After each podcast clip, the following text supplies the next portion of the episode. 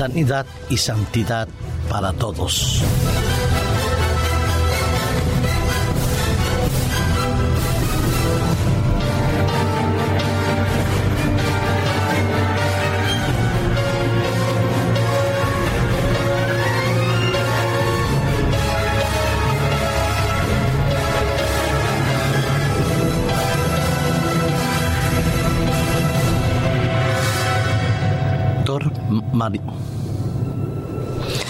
El doctor Mariano Esteban,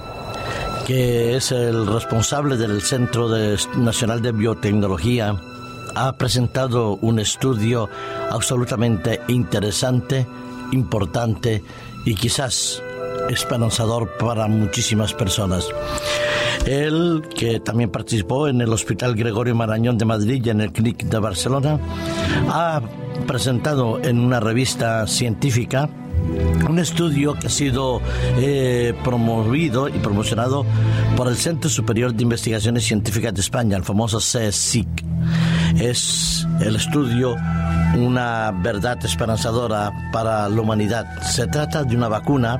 contra el VIH que ha sido ayer patentada, presentada a través de un estudio que se realizó durante más de 10 años este tipo de vacunas que se ha demostrado altamente inmunogénica, sin efectos tan secundarios o negativos como otros, ha dado a conocerse como la MVAB, que se encuentra en la primera división de vacunas contra el VHS que se investigan en la actualidad. Este estudio, que fue, se realizó en su primera fase en humanos, que ha incluido 30 individuos sanos, han sido seleccionados entre 370 voluntarios. Ellos recibieron por vía intramuscular, con, tal como aparece en la revista eh, científica sobre Virology, eh, Vaccine eh, Journal of Virology. Ellos recibieron una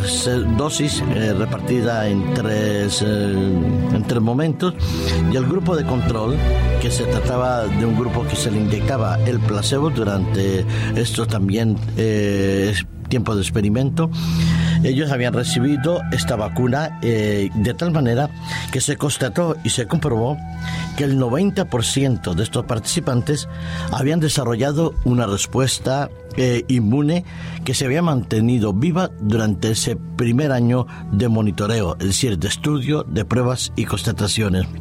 La buena noticia, además de que ha avanzado y que produce este efecto inmunológico, es que no se encontró ningún efecto secundario,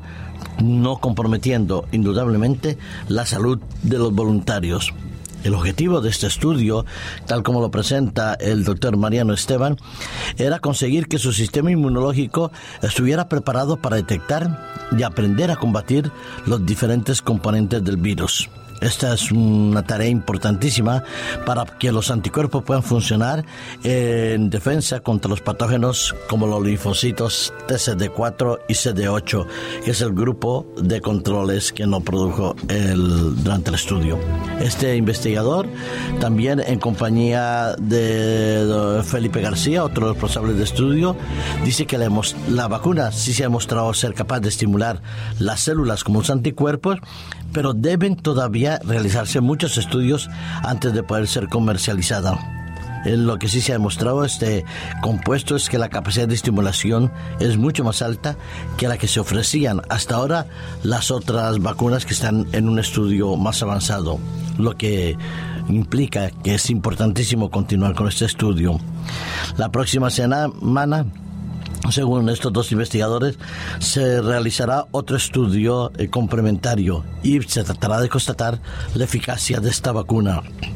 En esto, de esta manera, la respuesta inmune que como mínimo se espera que sea el 5%, es un logro para poder conseguir la comercialización. 10 años todavía quedan ah, posiblemente de estudios para que se pueda comercializar una vacuna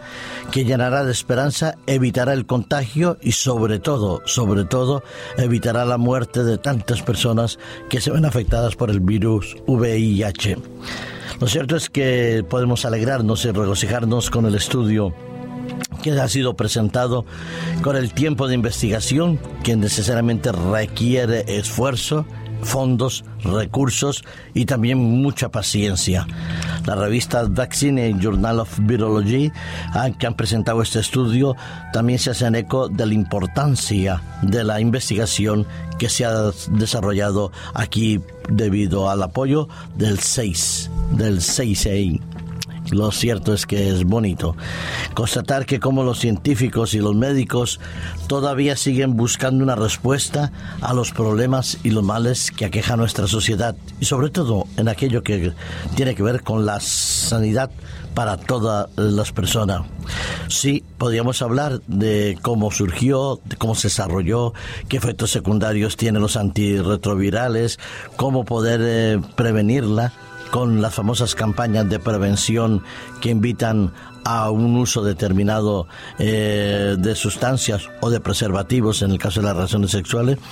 pero la vacuna, la prevención eficaz todavía no está al alcance de todos. Y sabemos que en los países menos desarrollados, en los países subdesarrollados o en vías de desarrollo o en los países emergentes, eufemismos para demostrar eh, y hablar de las personas que menos recursos tienen, tenía todavía que pasar mucho tiempo y mucha solidaridad humana para que ellos puedan prevenir los riesgos del VIHS y también algún día no muy lejano poder ser sanados. La sociedad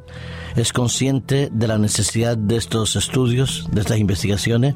y también de aplicación de los tratamientos pero los intereses económicos muchas veces, tanto de laboratorios como determinados núcleos científicos, no va a la par de la necesidad de la humanidad, sino va sobre todo buscando el interés de unos pocos y el enriquecimiento de esas élites muy seleccionadas. Esperamos y deseamos que la OMS tenga a bien poder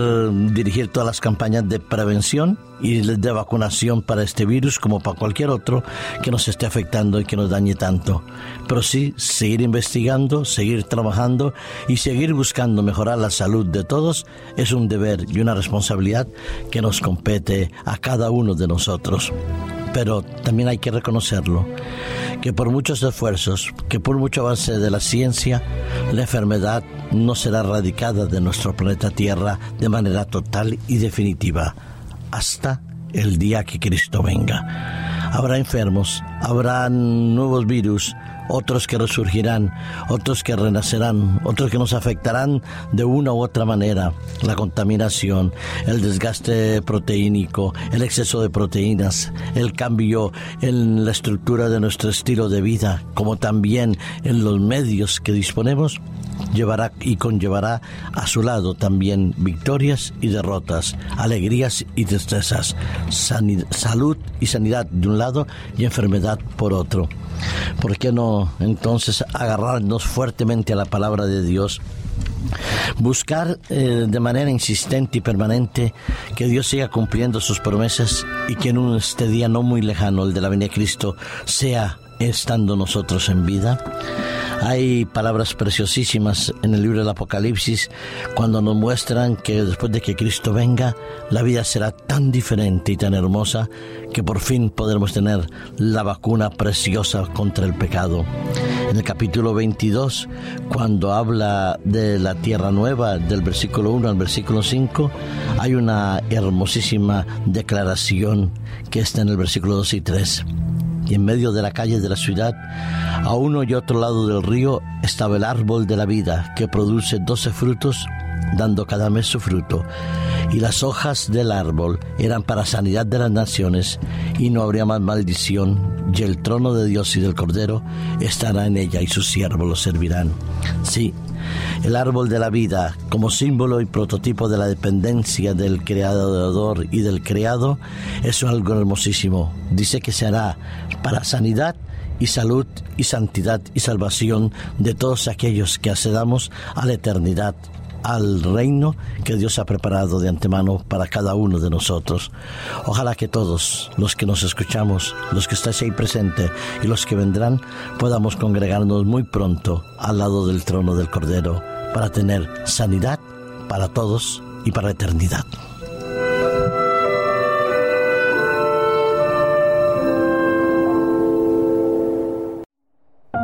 Producido por hopmedia.es